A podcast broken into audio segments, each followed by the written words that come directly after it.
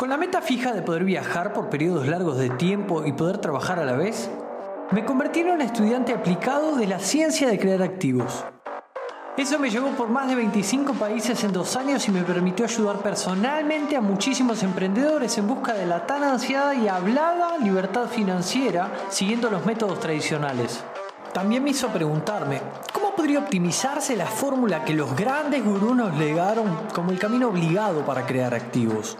¿Cómo podía ser que al intentar guiarnos nos hablen de edificios de 100 unidades de apartamentos o inversiones en grandes moles?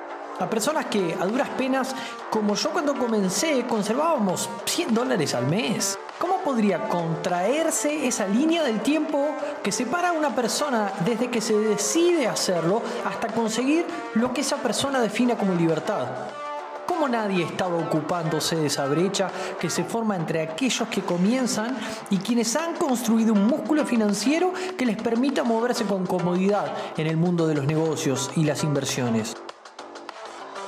Hoy esa brecha tiene un puente con el que poder cruzar al otro lado y ese puente es el mundo online. Yo soy Mauro Liporace y construyo ese puente aquí, en la ciencia de crear activos.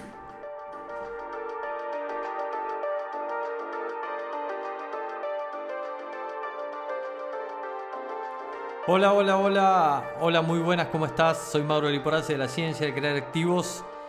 Y quiero estar con vos en este episodio, un, episodio un poquito diferente, quizá un poco más mm, compartirte lo que hago, quizá un poco más monográfico, porque también me, puse a pensar en, por qué, en cómo, cómo poder transmitirte la idea completa para que te haga sentido esto que, hice, ¿no? Que, al episodio le puse un alto en el camino, se, basa, se, se trata de eh, marcos de tiempo, de planificación en el tiempo y bueno, lo que hice ahora es un, stop, una parada en la que me permite me permite tener una visión completa de lo que está pasando, para atrás y para adelante, ¿no? Entonces, quiero hablar un poco de cómo usar el enfoque y la atención cuando uno está mirando a tres meses. Entonces, hay sistemas como, como rituales que fui adquiriendo y que, me, y que me ayudan a avanzar y cada vez más rápido y por eso justamente es que quiero compartírtelo.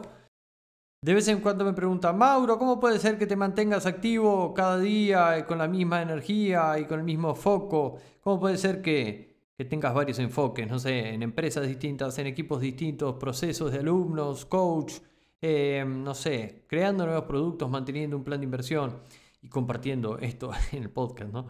Esto básicamente es de lo que se trata el episodio de hoy y acá algo importante. Me han hablado también de, la fuerza de voluntad. Realmente no creo en la fuerza de voluntad, creo que no existe, creo que no ayuda mucho. La fuerza de voluntad uh, significa precisamente como que debemos obligarnos a hacer algo que no queremos hacer o que no tenemos ganas, entonces tenemos que meterle voluntad. Y esto, esto ya de por sí es agotador, más cuando queremos sostenerlo en el tiempo. Creo que no es sostenible básicamente, valga la, redundancia. Creo que se trata de más de, prepararse para hacer lo que se necesita hacer. Y los últimos dos días antes de grabar este episodio, el 30 de septiembre y el 1 de octubre, me la pasé en mi oficina, en mi casa, distendido, pero fuera de llamadas, reuniones, eventos, entrevistas, etc. Lo que me ayuda a tener una visión en amplitud y en profundidad de las cosas que quiero hacer que pasen en el siguiente periodo de tiempo, ¿no? En este caso, tres meses. Entonces, ¿cómo se ve cuando hago un alto en el camino? Levanto la cabeza, miro tres meses para adelante, tres meses para atrás y ¿qué pasa? ¿Qué hay? ¿Qué veo? Y una cosa importante, déjame decirte que no siempre, por más que tenga sistemas, etcétera, no siempre estoy enfocado. No siempre sé lo que debemos hacer en tal o cual proyecto. Pero lo termino haciendo de todas formas. ¿Y por qué? Justamente. ¿Y por qué? ¿No? Entonces la respuesta está en sistemas, está en estos rituales ¿no? que cada tanto tiempo, de forma ya automática, hago. Porque no es la primera vez que me pasa de sentirme quizá desconcertado o desenfocado y me di cuenta que de, hacerlo, hacerlo, hacerlo, hacerlo, hacerlo y aprender muchísimos otros sistemas de, de lo que sea, de enfoque, de tiempo, de atención, he logrado como medio, medio ver cuál hacía fit conmigo, cuál era el que se acomodaba mejor a, crear activos online, etc. Para que pueda ser fácil retomar esa sensación de control que uno necesita de vez en cuando para, para continuar haciendo lo que tiene que hacer, ¿no? Entonces, primero que nada quiero hablar de lo que yo llamo el piloto automático de la victimización. y basta, con esto, basta en esto solamente con mirar alrededor y, ver o escuchar a personas que están en piloto automático y ni bien llegaste y dicen, no, no sabes lo que me pasó. No sabes lo que me pasó.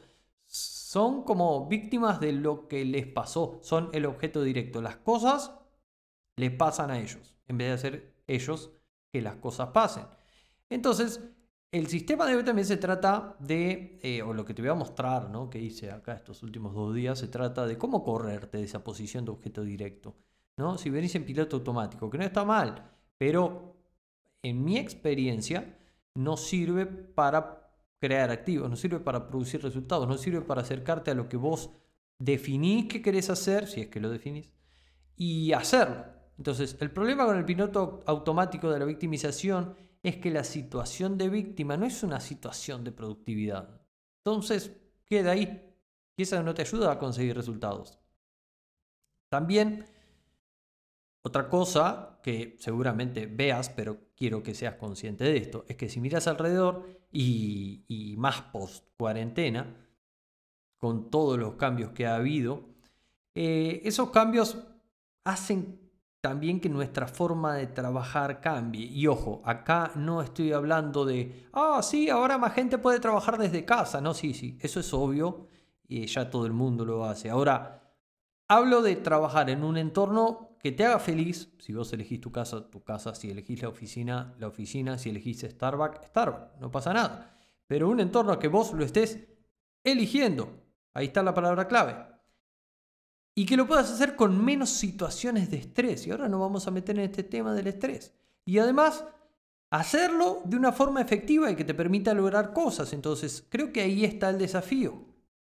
Cuando hablo con mis compañeros de equipo o alumnos, o, me miro a mí mismo, detecto que, mm, que generalmente las causas del estrés vienen dadas por que no tenemos claro qué es lo que tenemos que hacer, y qué implica o para cuándo es eso que tenemos que hacerlo y por o, o por la presión de las fechas límites impuestas por un tercero o, o autoimpuestas por nosotros mismos. Pero para entender mejor esto tenemos que saber qué es el estrés. Y, y, estrés sí, hay bueno y malo. El bueno es el estrés y en otro momento hablaremos de eso porque poca gente lo conoce y poca gente lo usa. Pero está muy bueno saberlo más en el mundo de la creación de activos, del emprendimiento, de la inversión, etc. Pero básicamente tenemos que saber que es un mecanismo de defensa, de supervivencia. Y, el malo es el que, como el que nos preocupa, ¿no? El estrés malo, uy, no sabes el estrés que tengo, te dice la gente por la calle. Y, cuando se mantiene de forma sostenida este estrés, pasa que puede ser muy perjudicial para la salud. Entonces, ¿qué tiene? Aparte nos puede traer algunas cosas negativas que ahora vamos a ver. Entonces, como emprendedores digo. Entonces, ¿qué tiene que ver esto con lo que pasa uno eh, en el camino cuando, cuando comienza a crear activos y hace un alto en el camino y hace una planificación trimestral? Bueno, tiene todo que ver porque cuando hablamos del futuro, hablamos de algo desconocido. Nadie sabe qué va a pasar en el futuro. Y cuando hablamos de algo desconocido, lo que sucede en nuestro cerebro es que lo interpreta automáticamente como, como si fuese una ecuación, como desconocido igual potencialmente peligroso. Entonces, ahí viene lo que sufre muchos creadores activos que leen los clásicos libros y leen y leen y leen y luego no hacen nada. ¿Por qué no hacen nada? Bueno, es porque ante lo desconocido, lo primero que ocurre de forma automática es, bueno, primero una gran descarga de adrenalina, y así como a cortísimo plazo, pero también, y esto también es automático e instintivo, se elige entre tres opciones. Esto inconscientemente pasa en décimas de segundo, ¿no? Una de las opciones es la huida, la otra es la parálisis o la otra es la agresión. Así que gracias al estrés se sigue en el mismo punto. Entonces, aquí, primero que nada, perdón, aquí te, te está sonando familiar esto, pensá en esto. Huida del camino que sabes que te podría acercar a donde querés ir. Parálisis y no hacer nada, aunque sepas qué es lo que querés hacer. Agresión, quizá, no sé, a un compañero de equipo que propone algo nuevo. Es por eso que estoy desarrollando el máster en gestión de atención, porque es algo que, que vivo hace años, esto de gestionar la atención, y porque hace años que creo activo también, ¿no? que intento, ¿no? Eh, no, no, viene el caso otro día, otro día hablaremos de eso, pero esto que estamos viendo viene a eso, viene a un tema que vengo trabajando, estudiando o, bueno, eso, prestándole atención hace un tiempo largo. Entonces, ocurre una situación desconocida, se activa el estrés y eso mm, no es solo en las creadores de activo, obviamente, sino que pasa en cualquier persona común y corriente en su día a día. Pero, ¿qué pasa? ¿Por qué hablo de creadores de activo? Porque los creadores de activo te pasa, si, si vos estás intentando crear activo y acabas de distinguir esto que te traigo acá, te vas a dar cuenta de que te pasa every single day, todos los días. ¿Sí? ¿Por qué? Porque está este mecanismo de defensa del que estamos hablando está activado de forma permanente, ¿no? Y estamos viendo que nos dispara tres posibilidades, ¿sí? La, la huida, la parálisis o la agresión, que no nos deja avanzar. Y no está bueno eso. Entonces, no sé, a, a ver, antes esto uno no sé, e, esto del estrés no se daba porque las cosas, ¿cómo eran los cambios? muy lento. ¿Y cómo fluía la información? Muy lento, quizás, te, no sé, la gente se comunicaba por cartas o mandaban un mensajero y tardaba un mes en llegar de un lado al otro. Y la tecnología cómo avanzaba. Tranqui, muy despacito. ¿Y ahora cómo es? Frenético.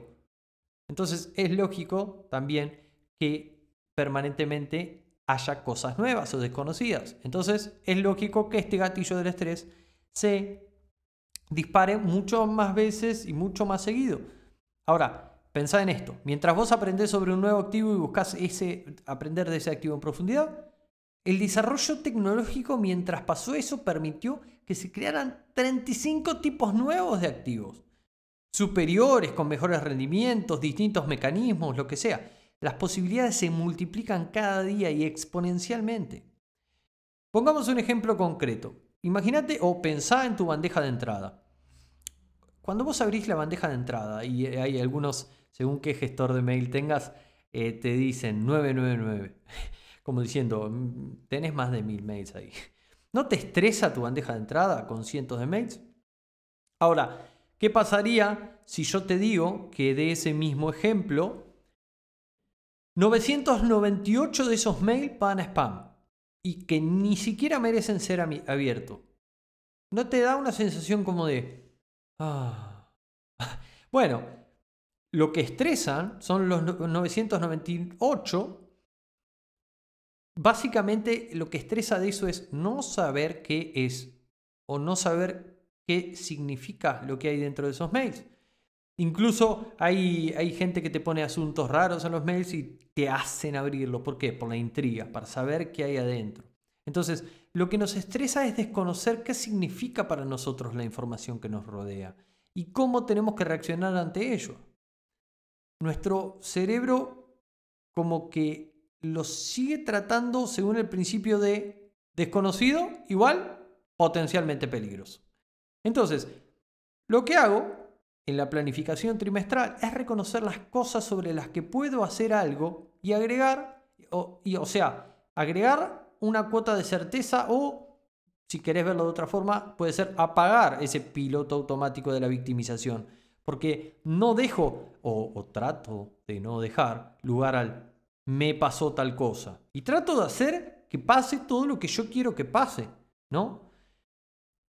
Entonces, Básicamente se trata de usar uno o dos días del mes para correrme de la situación de estrés e incertidumbre y por lo tanto reduzco la posibilidad de que me afecten negativamente estas cosas. Porque créeme, un trimestre parece poco tiempo, pero si vos buscas intencionalmente hacer que las cosas pasen, podés hacer muchas cosas. Pero para, para, para meterte en tema, es clave saber que cuando emprendemos el viaje de creación de activos, nos proponemos hacer cosas para, para expandir nuestro cash flow, para agregar nuevos activos a nuestro estado financiero, qué yo, sea comprándolos o creándolos, depende de tu creatividad y de tu estado financiero, de tu situación de partida, ¿no? Y eso supone que asumamos constantemente compromisos con nosotros mismos y con terceros. Entonces, acá llegamos a esta cita, bueno, de, de David Allen, que es un autor, es el padre de GTD, que nos dice que la mayor parte del estrés proviene de los compromisos mal gestionados. Es decir, pasa que utilizamos eso, utilizamos la memoria como gestor de compromisos. Y eso es como que, ah, bueno, si se cumple, se cumple, si no se cumple, no se cumple. Y quizá lo anoto, pero no hay un desarrollo de lo que quiero que se cumpla como para asegurar que se cumpla, ¿no? Mira, en todos estos años he aprendido, he estudiado, he intentado aplicar muchas metodologías de organización o de esas que te dicen sistema de administración del tiempo, como si el tiempo se podría administrar, ¿no? Creo que en realidad creo que el tiempo pasa, no hay mucho que administrar ahí, pero sí lo que se puede administrar es el enfoque y la atención hacia dónde la dirigimos, ¿no? Entonces, hay diferencias bien marcadas entre el ahora y el antes. Y creo que la primera y la más importante es que antes la tarea que se iba a realizar era evidente y también lo era cuando terminaba esa tarea. Entonces, antes, ¿cuándo, se empezaba? O, sea, en realidad, la tarea que tengo que hacer y el cuándo finaliza esa tarea era muy clarito. No era como diciéndote, ah, cerrar un estado financiero.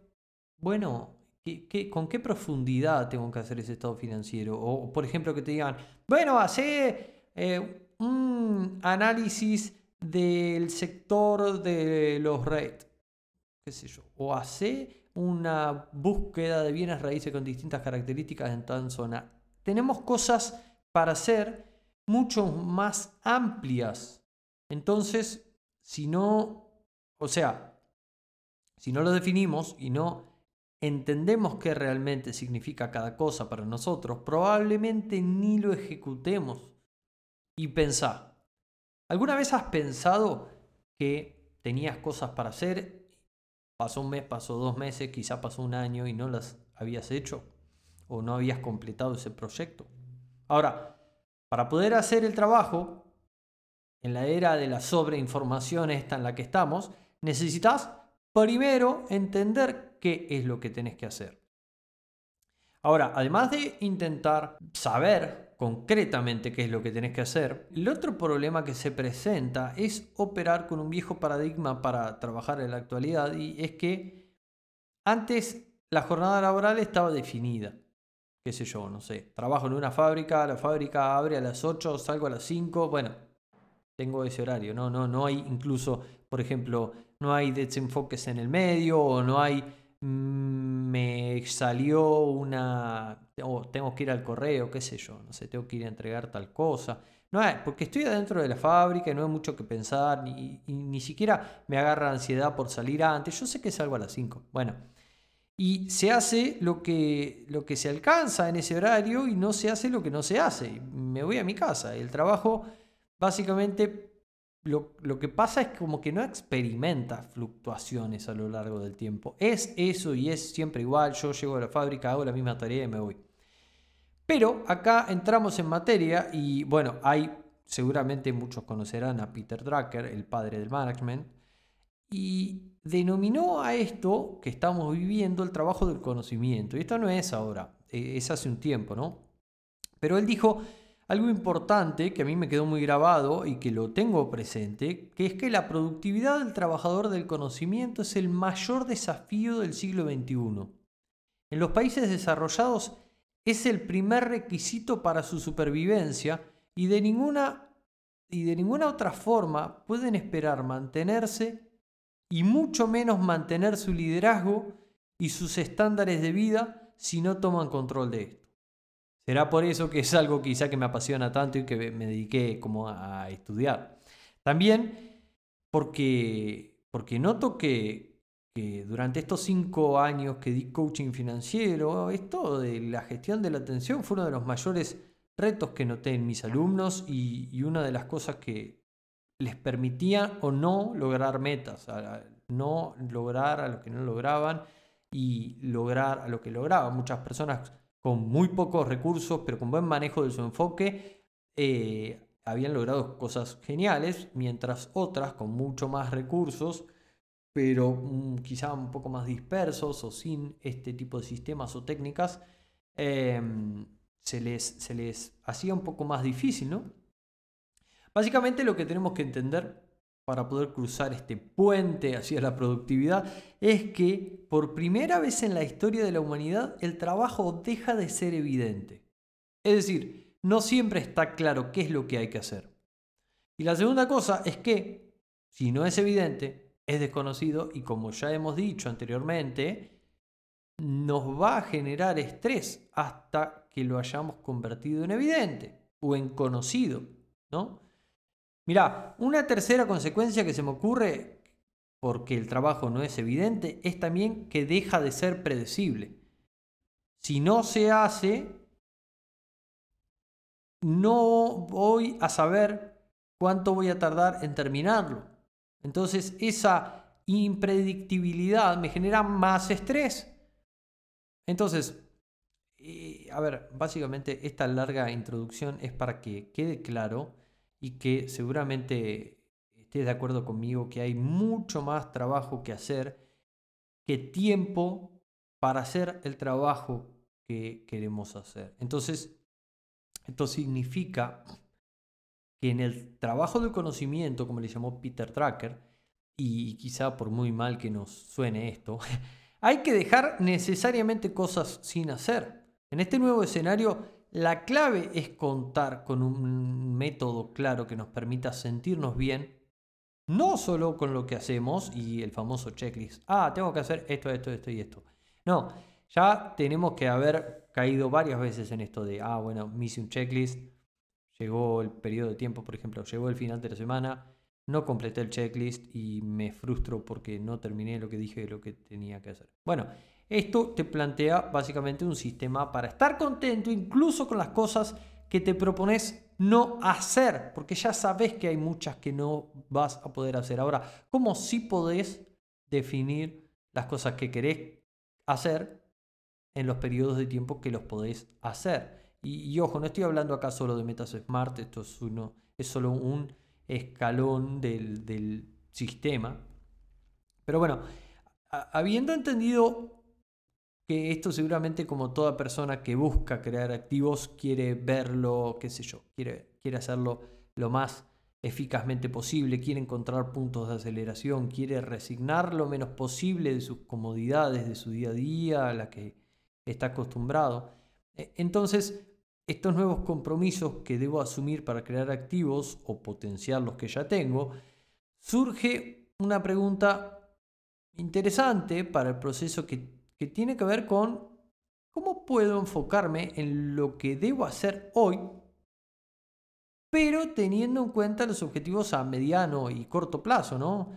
El famoso actuar eh, milimétricamente, pero mirar eh, kilométricamente. Bueno, y por eso es que luego de estos días de planificación trimestral, te traigo cinco niveles de enfoque que son usados en GTD de una forma un poco distinta, pero a mí me gusta verlos con, de, mayor a menor, digamos, y de, más largo a más corto, como quieras verlo.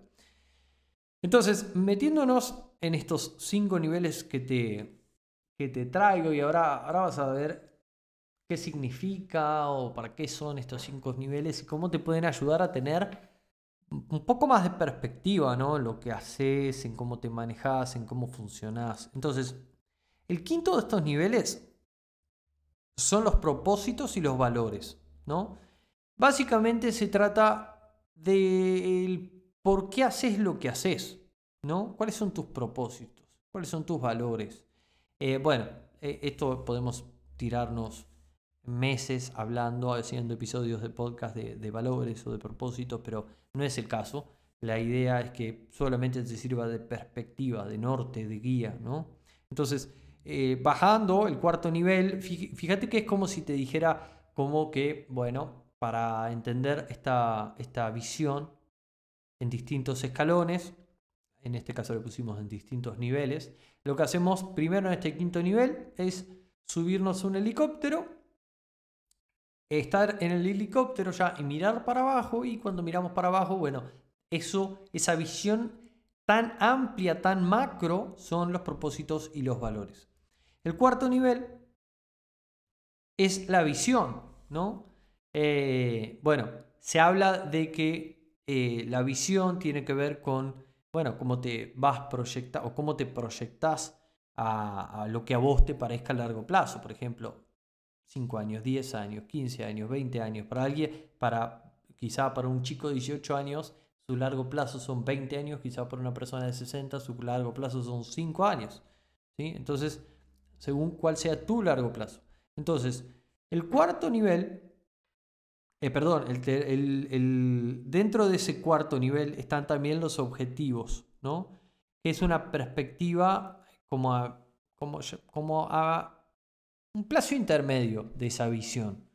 Ahí sí que vienen los objetivos SMART, ¿sí? que recordemos los objetivos SMART es una sigla en inglés que significa specific, de específico, M de medible, A de alcanzable, SMA, R de realista, SMAR, y la T de time related, que es como dimensionado en el tiempo, ¿no? Los objetivos SMART. Básicamente es un filtro por el cual yo puedo agarrar, por ejemplo, como vimos ahí, una meta abstracta o media sin forma, que tiene formato más de deseo que de objetivo. Es una visión que tengo. Ah, quiero bajar de peso. Sí, buenísimo, pero ¿Cómo lo puedes hacer? Específico, medible, alcanzable, realista y dimensionado en el tiempo. Entonces lo vas pasando por cada uno de esos filtros y te queda una meta hecha y derecha.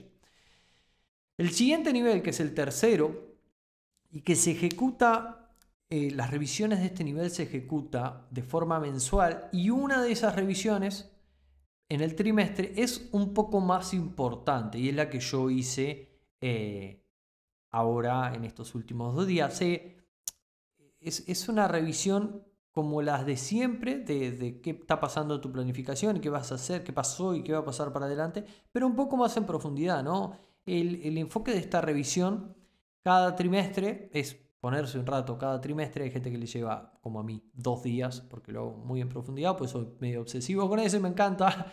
Eh, y porque también, lo, o sea, tengo que poder coordinar eso y tiene que ser congruente con varias personas, con equipos, con, bueno, en fin no, es Maduro solo, ¿no? Entonces, eh, ese, ese, tercer nivel, el enfoque está en ganar equilibrio. Eh, bueno, hay muchas personas que escuchan este podcast y hace poco asistieron al hackathon, que fueron ocho horas trabajando full focus en, crear un plan de finanzas personales, etc. Bueno, y en el maratón también, bueno, en el hackathon vimos esta rueda de la vida, ¿no? La rueda de la vida que tiene varias áreas, yo le llamo áreas de enfoque, y básicamente son los hábitos, los ámbitos, perdón, donde distribuimos nuestra atención entre diversas áreas. Entonces, ¿cuáles son esos ámbitos? Bueno, puede ser la salud, las finanzas. Bueno, yo tengo un ámbito particular para los ingresos pasivos perezosos. Eh, hay gente que tiene, por ejemplo, planes específicos o un área específica es eh, en el pago de algún tipo de pasivos o las relaciones. Básicamente son los ámbitos que a vos te importen y en los que vas a estar dentro de esos ámbitos declarando metas y objetivos.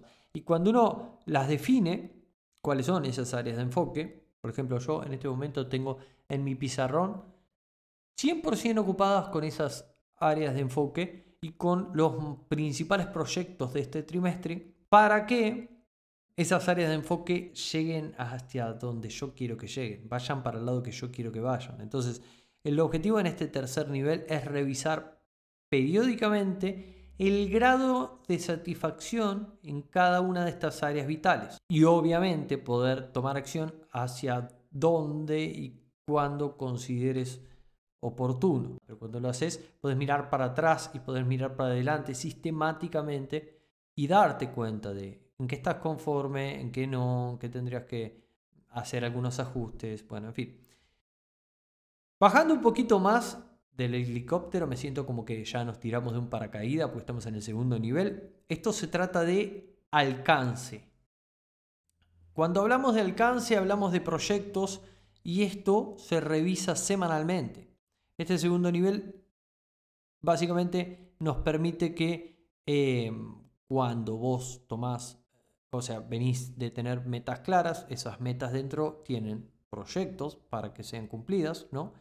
Entonces cuando tomás cualquiera de tus proyectos y ves todas las acciones que, habrá que ir completando hasta, hasta alcanzar el resultado, estás trabajando este tipo de perspectiva que es la del alcance, estás trabajando el alcance que ese proyecto tiene, ¿no? ¿Por qué? Porque pensá una cosa, eh, a los objetivos, una vez que están bien declarados, probablemente en un trimestre no alcanzás un objetivo con un solo proyecto. Entonces como poniendo hitos intermedios, ¿no? Cada uno de esos hitos puede ser alcanzado por distintos proyectos. ¿sí? Que, ¿sí? Así que eh, habrá mucho que contemples que, que aún cuando ves este nivel de alcance, te vas a dar cuenta que eh, va a haber mucho que todavía no puedas hacer de, ese, de esa meta o de ese hito en particular. Pero aún así, este ejercicio de revisión semanal te va a permitir tener una visión clara de cómo van a ser las cosas a mediano plazo, ¿no? Qué proyectos habrá que ir cerrando y también qué eventos se vienen, qué, eventos se aproximan, no sé, qué sé yo, viajes, reuniones, fechas límites, presupuestos puntuales de, que necesites tener para un proyecto o para lo que necesites, ¿no? para un gasto particular que quieras prever. Entonces, la revisión semanal no solo te ayuda a mantener fiable este sistema que estás montando, sino también a ganar perspectiva sobre sobre el alcance de tus acciones a corto plazo, ¿no? Eh, tipo a priorizar, se podría decir, ¿qué es lo que tengo que hacer ya? Sabiendo todo esto que involucra el proyecto y la meta lograda, ¿qué es lo que tengo que hacer ya? Bueno, y el último nivel, ya casi llegando a tierra, es la amplitud. ¿sí? Hasta ahí vimos el alcance de los proyectos y ahora vamos a ver la amplitud. Y la amplitud se trata de, en este primer nivel, tener la foto completa, ¿no? Saber todo lo que hay en tu sistema, lo que tenés que hacer relacionado quizá con una fecha objetiva que tengas en la agenda o que tengas en el calendario, o lo que tienen que hacer otras personas, o lo que tenés que hacer vos, pero en una circunstancia puntual.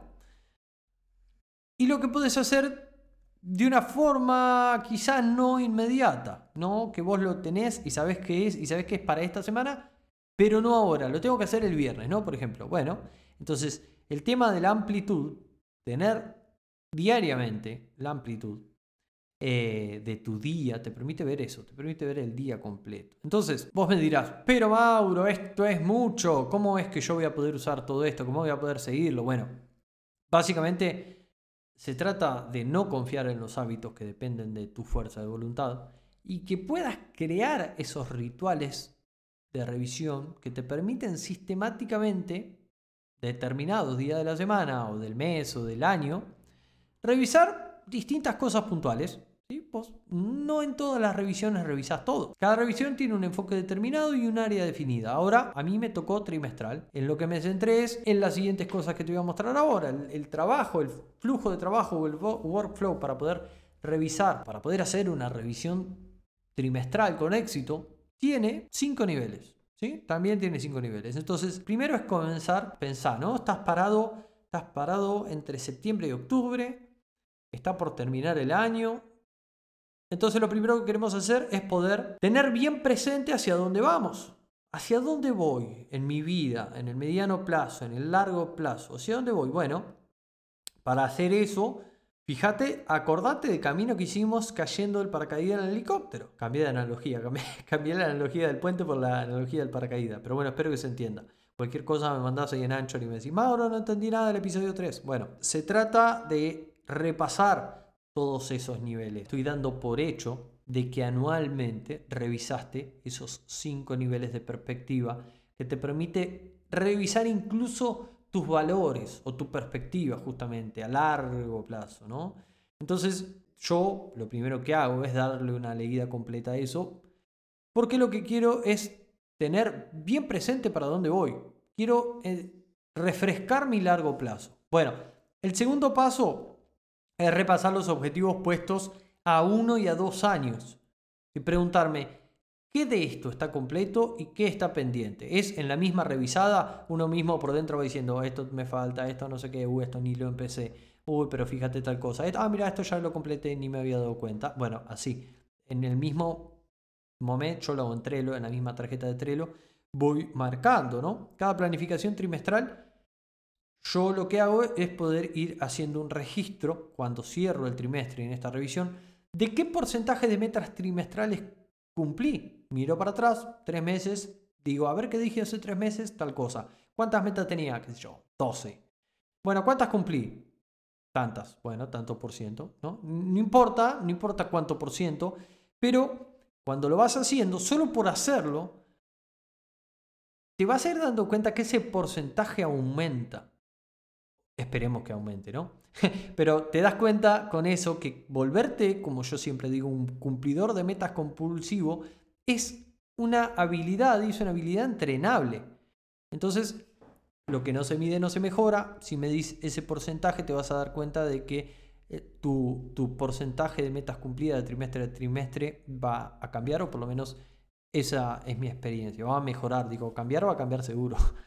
Eh, a no ser que sea una coincidencia. Pero bueno, entonces, en lo que venimos repasando todas las metas y en lo que aún no está completado, nos preguntamos, ¿qué pasó acá? esta no está completada, pero, a ver, no está completada porque todavía no llegamos y estamos en, en dirección a completarla o qué pasó?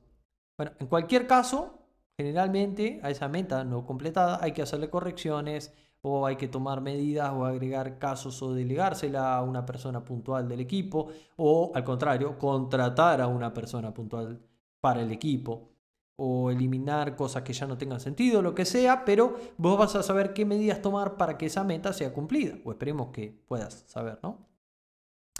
El tercero de estos niveles es poder establecer y, eh, bueno, yo lo digo en tableros, ¿no? Porque porque lo, ya digo, lo uso Trello, yo uso casi todo en Trello, entonces eh, lo siguiente que voy a hacer es establecer objetivos trimestrales en Trello. De lo que ya tengo, obviamente ya tengo los que no cumplí. Hay algunos que te vas a dar cuenta que lo vas a sacar porque ya no son relevantes. Hay otros que haciéndole modificaciones está y te vas a dar cuenta que cuando vos revises la meta un año y la meta dos años, vas a decir, ah, pero pará, para lograr la meta a tantos años yo necesito este objetivo también. Entonces te vas a poner un objetivo trimestral que te acerque a esa meta anual o, o bianual. Entonces, identifico también cuáles son las áreas de enfoque importantes para que en, en este trimestre que se viene mm, vos puedas tenerlas bien presentes, como lo que yo tengo ahora en el pizarrón. Me gustaría mandarte una foto, pero es muy privado, no lo voy a hacer. Así que Ahí listamos los proyectos y básicamente eso. ¿Qué, áreas de enfoque tengo para cumplir esas metas y qué proyectos voy a necesitar incluir en mi planificación trimestral? Obviamente van a quedar, eh, no, van a, ser a corto plazo, no los voy a hacer esta semana y la próxima, quizás sí, pero de todos los que me ponga, pocos voy a hacer esta semana y la próxima, ¿no? Pero yo ya sé, ahí tengo listado todos los proyectos que voy a hacer durante este trimestre. Entonces, y luego reviso proyecto por proyecto, identificando las estrategias obvias que voy a necesitar montar adentro de ese proyecto para que sea cumplido el proyecto. ¿No? Entonces, el cuarto paso y último, eran cuatro, no cinco, perdón. El cuarto paso es hacer una revisión general del sistema. Voy y repaso los checklists que tengo en mi Trello eh, siempre mi primer columna tiene un checklist de ese tablero y me dice básicamente cuáles son las obligaciones semanales, mensuales y diarias que ese tablero arroja. Si yo tengo un tablero de planificación, es porque tengo que hacer cosas. Entonces, ¿cuáles son las cosas sistemáticamente que tengo que hacer? Bueno, repaso los checklists y miro las rutinas diarias, semanales, mensuales. Y es muy posible que si cambié un objetivo, cambié proyectos, los checklists también hayan cambiado. Entonces los repaso y compruebo que hay ya fiabilidad, compruebo de que estén vigentes. Entonces, también seguramente tenga que añadir o eliminar algún, algún, algún ítem de los checklists, ¿no? de las listas de control. Y otra cosa que me gusta hacer una vez que terminé esos cuatro pasos del trimestre para revisar y para planificar el trimestre es calcular cuánto tiempo me tomó lo importante que hemos hecho en este último trimestre.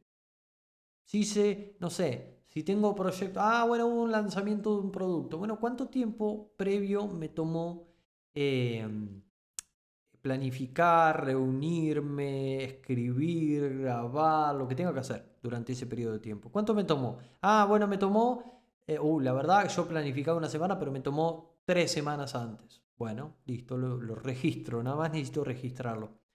Eh, y es muy fácil porque yo funciono con Calendar, con Google Calendar, entonces está todo registrado ahí, entonces simplemente vuelvo atrás en el trimestre y, voy identificando estos periodos de tiempo. ¿no? Eh, y lo otro es cuánto tiempo me llevó a hacer esta revisión trimestral. En este caso me llevó dos días, dos días, y bueno, ahora tengo una reunión con el equipo, o sea que más o menos dos días y medio. Entonces, habiendo visto todo esto, y bueno, cualquier cosa que no hayas entendido que puedes mandar una nota de voz mediante Anchor. Vas a tener el enlace en la descripción de este episodio y vas a poder volver atrás y escucharlo cuantas veces necesites porque esos, la verdad, esas listas que compartí con vos, esos procedimientos, eh, yo los sigo al pie de la letra, me cambiaron la vida, lo fui refinando a lo largo del tiempo, estás, estás obteniendo una versión bastante refinada de eso, pero lo siguiente que quiero decirte es que eh, esto es lo que me funciona a mí y lo, lo, tengo muy orientado a activos digitales, activos online, es lo que, lo que me dedico, es lo que me apasiona y es lo que me gusta ayudar a personas y sirve muy bien para activos online, no lo digo solamente yo. Eh, muchos de mis alumnos también trabajan con esto y les ha cambiado la vida en cómo funcionan, en cómo funcionan sus empresas. Así que básicamente lo que quiero es que quizá conozcas este sistema, pero si no te gusta o te funciona otra cosa, sea flexible y puedas tener tu propio flujo de, acciones, de tareas, de, de sistemas, de rituales. En conclusión, para ir terminando, no quiero decir que esto que hago yo sea lo único o que te va a alejar del estrés para siempre. No, simplemente te compartí Em, lo que a mí me funciona para crear activos y no morir en el intento, como dicen, y tratar de hacerlo cada vez mejor, ayudar a más gente y crecer y ayudar a crecer a las personas que me rodean. Así que Pepper ya está suspirando, mi perra. Así que podés, como te dije recién, enviarme un audio con una nota de voz. De, podés ingresar, te vas a dar cuenta en la descripción del episodio que hay un enlace eh, tocas ese enlace y te, pone grabar directamente, te lleva a, una página que te hace grabar directamente, ese mensaje me llega a mí, los escucho una vez por semana, los respondo acá en el podcast y me encantaría saber qué te pareció y si tenés algún tipo de sistema o si te gustaría que profundice más en algo específico de este tema o en algún otro sistema que yo uso, qué sé yo. Así que si quieres comenzar a crear activos desde la posición en la que te encuentres hoy, asegúrate de suscribirte a la ciencia de crear activos y escuchar los próximos episodios. Chao, chao.